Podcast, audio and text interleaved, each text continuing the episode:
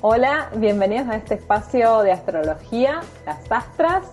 Eh, yo soy Emilia Stegiano. Desde hoy empezamos esta serie de charlas, encuentros en formato de podcast con Lula Astrology.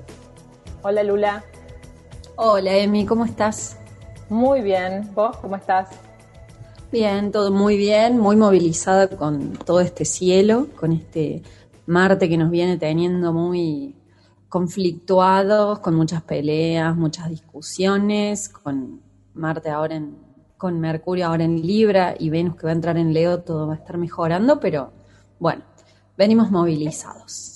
Esta virulencia social que vemos hoy, esta cuestión de pelear por redes, pelear en las calles, salir a gritar, peleas entre políticos, ¿está un poco marcada por, por esto de Marte, por los astros?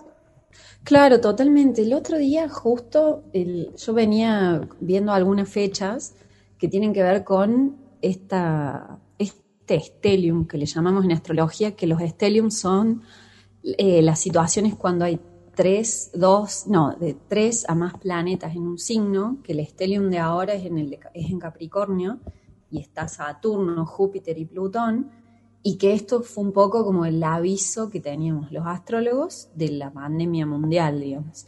lo que tienen los, digamos, los astros es que los astrólogos tenemos que interpretar esas expresiones, ¿no? Como esa, esos eventos eh, del cielo. No es que una cosa significa automáticamente otra cosa, sino que hay mucho de interpretación porque es todo, digamos, cada planeta influye en el resto y hay que ver la situación total. Pero bueno, ya sabíamos que iba a pasar un poco esto. Y ya cuando, el año pasado, cuando, eh, cuando se empezó como a, cuando se empezaron a dar ciertas cuadraturas con Marte, en realidad en eh, Libra fue, sí, con Marte en Libra, se vio el golpe de estado a Evo Morales, por ejemplo. Y ahora con eh, esta otra cuadratura eh, perdón, en ese momento fue Marte cuadratura Plutón, ese 5 de noviembre, si no me equivoco, el 5 o el 6, no recuerdo exactamente. Y ahora con esta cuadratura de Marte-Plutón, lo que sucedió fue, bueno, toda esta cosa de los incendios en Argentina, eh, con Marte cuadratura Júpiter, fue la explosión que hubo en Medio Oriente, que fue en, eh, fue en Bagdad, no recuerdo dónde fue. En Beirut. En Beirut, esa explosión fue con Marte cuadratura Júpiter. Y mm, bueno, como que esta, toda esta situación que podemos ver eh, socialmente convulsionada con eventos internacionales, llévalo al, al, ámbito doméstico, ¿no? Que el ámbito doméstico me refiero al ámbito país, esta cosa de la gente toda peleándose, como muy poco tolerante, está todo muy polarizado. El otro día escuchaba un astrólogo que a mí me gusta mucho, que es Alejandro Lodi, y él comentaba justamente eso, digamos, cómo todo está polarizado en, esta cosa de extremos, de hay uno bueno y uno malo, y bueno, políticamente eso se capitaliza, ¿no? O sea, como hicieron en Brasil con, bueno, con la elección de Bolsonaro, como se hizo acá en Argentina, eh, con el kirchnerismo, digamos, si yo polarizo, armo un enemigo contra el que todos se pueden, como, pueden descargar su frustración o se pueden poner de ese lado, y este cielo es como muy fácil para hacer eso, digamos. Como que la gente está buscando un lugar donde proyectar eso.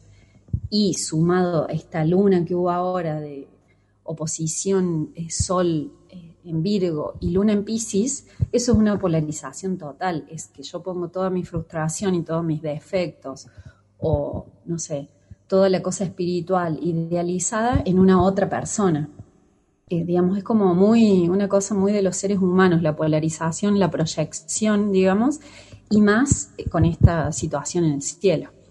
¿Y estos ciclos cuánto duran? Y depende, digamos. El, por ejemplo, siempre cuando vos estás viendo, estás siguiendo un planeta, tenés que ver de dónde viene y hacia dónde va. Entonces depende de los ciclos de cada planeta, cada cosa. Sería, Marte, si bien eh, yo lo estoy leyendo con esto que sucedió el año pasado, cada vez que un planeta entra en su regente, que ahora Marte está en Aries, es como que inicia un nuevo ciclo. Y como fue el ciclo que inició Venus cuando entró en Tauro, es como que inició otro ciclo, digamos, pero todo está concatenado, no son cosas que son tajantes, sino que una cosa abre el campo de posibilidades para que suceda la que sigue y la que sigue, digamos, tiene una influencia con la anterior y con lo que viene. Es como que todo está concatenado. Es una cosa así. Con esta introducción estamos presentando un poco el tema del día, que es astrología y política, y que el interés surgió también por esto que nuestro presidente Alberto Fernández dijo que le habían levantado la carta astral, y que decía que le tocaba reconstruir desde las cenizas. Así que un poco nos surgió el, bichito de la curiosidad y saber cómo astrología y política se fueron relacionando a lo largo de la historia. Claro, porque en realidad, o sea, Alberto Fernández en la entrevista que hizo el otro día, hace muy poquitos días, él lo que cuenta, digamos, lo contó como muy al pasar, como diciendo, sí, las las amigas de una amiga mía, que es una Ibarra, digamos, eh, les gusta astrología, como diciendo que era casi un juego, como si, o sea, un presidente en una situación como esta se fuese a prestar a que te levanten una carta natal que levantar una carta lleva dos horas de trabajo, digamos. Es como... Un tono jocoso, lo contó como una anécdota, ¿no? Es, pero bueno, en esta polarización ya muchos sectores de la sociedad y muchos medios creyeron que estábamos, eh, no sé, bajo los designios de un presidente totalmente astrológico, oscurantista, eh, no sé qué más, absorbido por, la, por los poderes ocultos de la mente. Bueno, pero la realidad es que, digamos, así como él lo tiró al pasar, digamos, hay una relación que es histórica de la astrología con el poder político. De hecho, Mauricio Macri, digamos, eh, el expresidente, todos los anuncios que él hacía, las horas estrambóticas en las que sacó la imagen de la escarapela, el tema del baile no sé, arriba del, sillón presidencial, todas esas cosas que hizo, digamos, hay personas que lo leen como eh, que tenía un simbolismo que tiene que ver con el esoterismo, digamos, de esas cosas. Y ni hablar de, eh, bueno, cuando Cristina Fernández de Kirchner apareció vestida de rojo para la luna nueva de Escorpio, que el rojo es el color de Escorpio, en lo que fueron las elecciones eh, que ganó junto, junto a Alberto Fernández, digamos. Eh, este, estoy hablando de las últimas de los últimos mandatos, ¿no? de las últimas presidencias. Pero la astrología está ligada al poder desde hace años. O sea, Nostradamus, que es del siglo XVI, si no me equivoco, sí, es del siglo tal cual, XVI, lo tengo anotado acá porque mala memoria. Él era como el asesor de Catalina de Medici, digamos, que era, era la reina consorte de Francia también en el mismo siglo. Y Nostradamus hasta el día de hoy seguimos hablando de sus predicciones que eran súper enigmáticas, súper poéticas supuestamente, porque si no lo iban a condenar, pero él era un astrólogo que estaba al servicio del poder económico y político. y el Nostradamus es uno de los, de los más emblemáticos, de los astrólogos más emblemáticos, y con las predicciones que todavía hoy este, asoman y nos dan algunas respuestas. Pero, ¿qué otros Em, ¿Qué otros personajes históricos se relacionan con la astrología para, ejercer su, rol político? Bueno, hay, digamos, hay una realidad que, quiero como, charlar con vos también, que la astrología está como en el sentido común a partir, a partir de un momento de la historia, porque el, el conocimiento es poder. Digamos, la construcción de las redes de conocimiento, como son las redes universitarias, los ámbitos que legitiman ese poder, de alguna manera buscan ejercerlo de alguna manera, y esos círculos que construyen lo que es ciencia y lo que no es ciencia dejaron a la astrología de lado y la pusieron como del lado del ocultismo. Y en realidad lo que es la astrología tiene que ver con las matemáticas y con la astronomía, o sea, tiene esa base, ¿no? Entonces, eh, bueno, hay un interés eh, político en, ponerle en el lugar de magia o de, qué sé yo, de esto, de brujería, básicamente, ¿no? En muchos casos. Pero bueno, por ejemplo, Hitler, digamos, todo lo que fue el nazismo estuvo muy relacionado a la astrología. Volviendo un poco a los personajes históricos, ¿cómo podemos seguir relacionando en, en este siglo que pasó, en el siglo XXI, la astrología con la política moderna? Y bueno, tenemos el ejemplo del nazismo, que las decisiones de guerra estaban muy atadas a la astrología. O sea, hay un, hay un hecho que es como, están en los libros de historia, que un astrólogo alemán, Karl Kraft, en 1939, más o menos unos días antes en realidad de un hecho particular, él fue y avisó al, como a la jerarquía nazi que iba a haber un atentado contra Hitler. A los pocos días ocurrió este atentado, que fue en noviembre, y no me acuerdo la fecha exacta, y bueno, obviamente lo agarran este astrólogo, lo superinterrogan, supongo que hasta lo deben haber torturado, y descubrieron que no, él realmente no tenía nada que ver con ese ataque, que realmente había sido una predicción. Y a partir de ese momento, eh, la Gestapo, la SS, todo, digamos, toda la organización de guerra nazi forma un, eh, como un departamento de astrología en el que consultaban astrólogos notables de Alemania. Pero bueno, llegó un momento que eh, había astrólogos como, eh, qué sé yo, astrólogos como bastante importantes de este grupo que anticiparon la caída de Hitler. A Hitler no le gustó mucho esto, los encerró, los, digamos, los mandó a campos de concentración y de alguna manera estos astrólogos, hay, un, hay una fecha particular que es en junio, si no me equivoco, que es esa noche en la que el nazismo mete preso a todos los astrólogos y eh, los mete en campo de concentración y de todas maneras los seguías consultando y los oficiales nazis los consultaban para cosas personales también. Entonces de alguna manera tuvieron una protección. Si yo no me equivoco, el destino de ellos, digamos, de este grupo de astrólogos después no fue nada bueno, pero, eh, pero eh, ellos, digamos, tenían mucha injerencia en las decisiones, hasta el punto que eh, Inglaterra formó su contraparte del Departamento de Astrología también. Que, sí, era como la Segunda Guerra Mundial. los aliados de astrología pero totalmente. Y eran, o sea, había un departamento dedicado a esto y que decían cuáles eran las mejores fechas para atacar, que digamos, eh, la caída de Hitler se predijo. Hay un, hay un astrólogo que es Wilhelm Wolf, que a Himmler, que era el jefe de la Gestapo y de la SS, que era la organización militar, política, bueno, eh, la que ejercía, digamos, eh, como, bueno, toda esta parte más sanguinaria de, del nazismo, eh, bueno, eh, Wolf en, una serie de entrevistas que tuvo con Himmler, de consultas, no de entrevistas, Wolf le recomendó, le anticipó que en 1945 iba a ser la caída de Hitler a menos que lo derrocaran antes. Y tuvo una serie de encuentros con Himmler diciéndole que lo derroquen porque si no iba a ser la pérdida del, digamos, la caída del nazismo y que iba a generar un gran dolor para Alemania. Y Himmler, o sea, la historia cuenta que, o sea, realmente no pudo hacer eso que, le recomendaba este astrólogo, pero que, bueno, reconoció que, sí, que fue, que esto, estas recomendaciones sucedieron, y bueno, la historia le dio la razón, ¿no? A Wolf. Pero bueno, así de fuerte era la influencia de la astrología durante la época del nazismo. Me gustaría saber si hay, por ejemplo, alguna rama de la astrología o algunas personas que se dedican a levantar este, cartas astrales de políticos, como por ejemplo Hitler, y qué surge en esa carta astral cuando uno la, observa.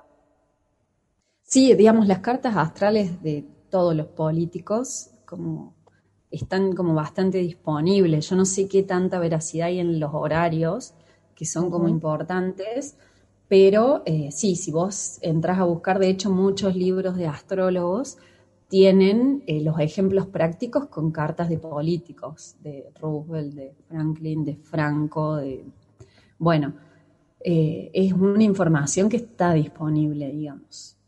Y que en base a eso también se hace la, todo lo que son predicciones eh, astrológicas políticas, es decir, cómo les va a ir en las elecciones, cómo va a ser el mandato, bueno, cuestiones de ese tipo, ¿no?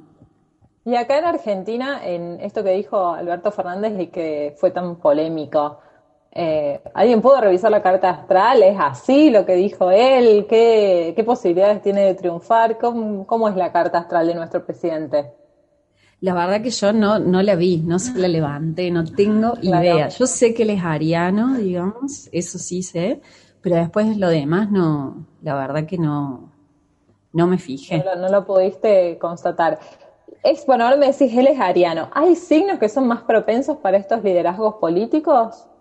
Claro, hay, o sea, por ejemplo, Libra es el signo de la política, Capricornio también, Aries por el hecho de, del impulso que se necesita para eso, digamos, como para llevar adelante determinadas acciones, para tomar la, digamos, la fuerza de voluntad hasta de ir a una reunión política, digamos, como tiene que ver, eh, digamos, con eso. Pero sí, por ejemplo, eh, Libra, Capricornio son signos que tienen que ver con la política, Sagitario también, porque Sagitario tiene este interés por el bien social.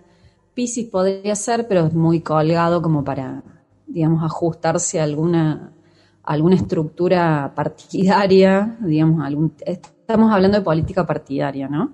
Claro. Eh, Urano es como bastante rebelde como para sumarse a algo así, Urano sería como más anarquista, pero sí, hay, hay signos que dan más para la política.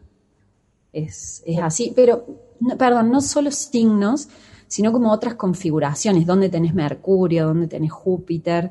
No alcanza solo con saber el Sol o el ascendente, ¿no? Porque eh, en política, digamos, y para toda nuestra vida, hay como, es complejo, digamos, en el sentido de que son varios los elementos que influyen en algo así, en, en qué voy a hacer de mi vida, en si tengo facilidad para esto, o si voy a tener como el llamado de hacia el, bien social o hacia el poder, ¿no? También.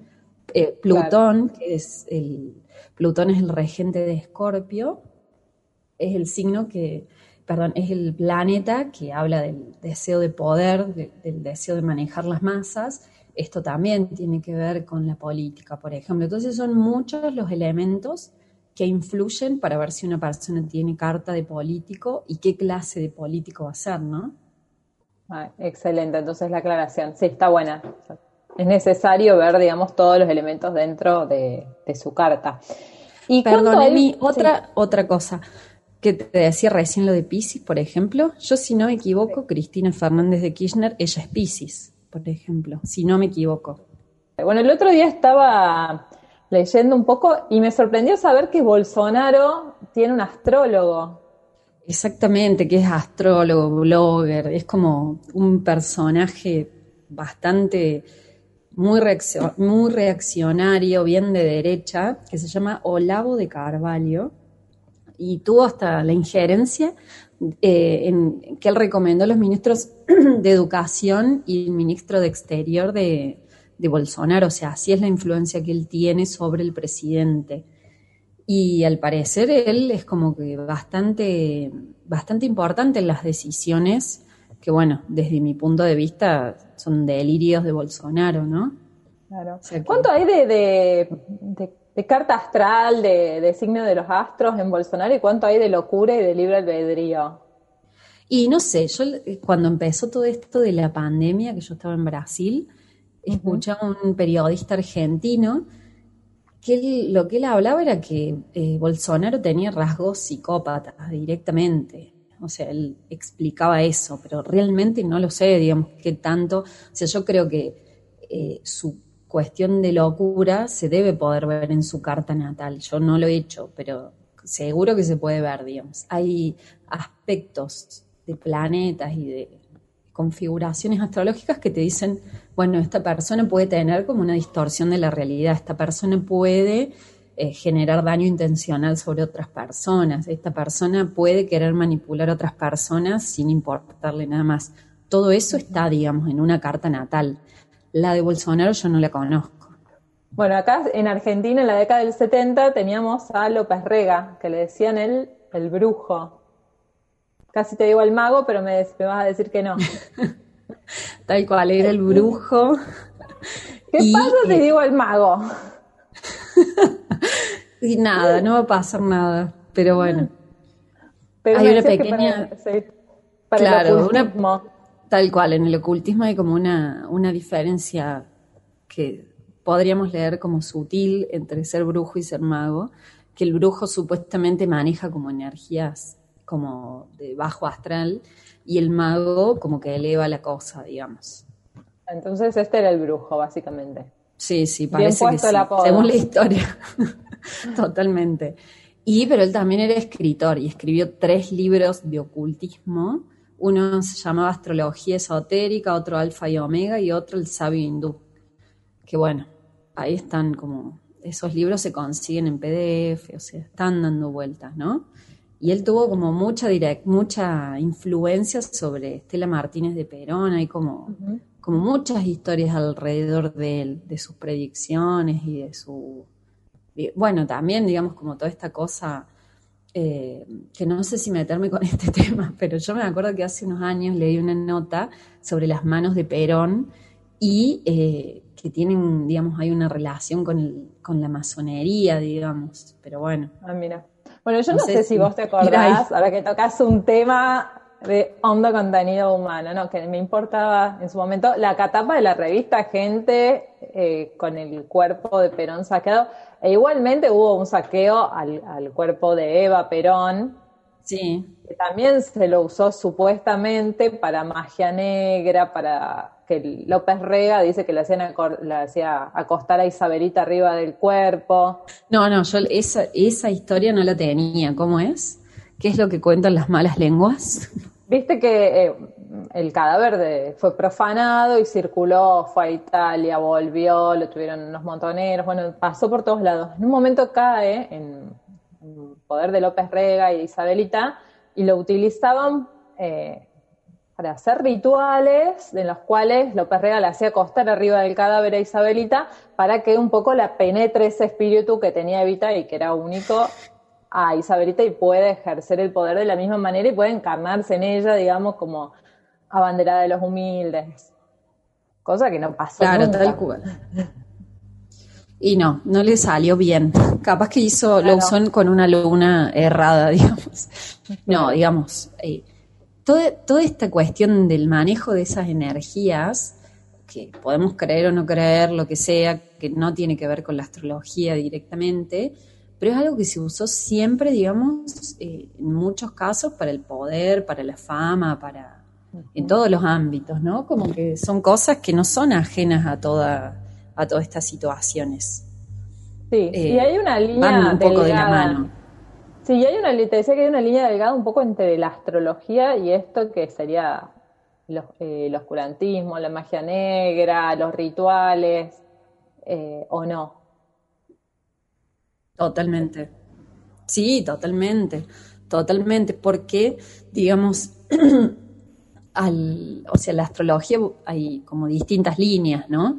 De hecho, la astrología que, que se trabaja ahora, en la mayoría de los lugares una astrología psicológica que ni siquiera hacen predicciones, sino que van como a la autoevolución, al autoconocimiento y no, no a los eventos naturales ni a las predicciones esas, pero eh, la astrología siempre tuvo que ver con la observación de la naturaleza y el contacto con la naturaleza. Entonces, las personas que de repente tenían una predisposición a trabajar con ese conocimiento, que bueno, también se puede como en un punto, no es lo mismo, obvio, pero que se puede equiparar a lo que eran los, por ejemplo, los chamanes que trabajaban con la sabiduría de las plantas para sanar, y algunas personas que tenían esa sabiduría la, usaban para, para perjudicar a otras personas, lo mismo sucede con la astrología que tiene como este contacto con la naturaleza, ¿no? que es la observación del cielo, el trabajo con las plantas,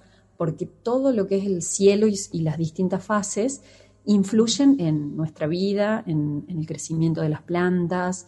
Eh, no sé, si vos cortás una planta o vamos a algo más doméstico, si vos podas una, no sé, un rosal en determinada fecha, con determinada luna, tenés más probabilidades de que el rosal crezca y, o menos probabilidades, ¿no?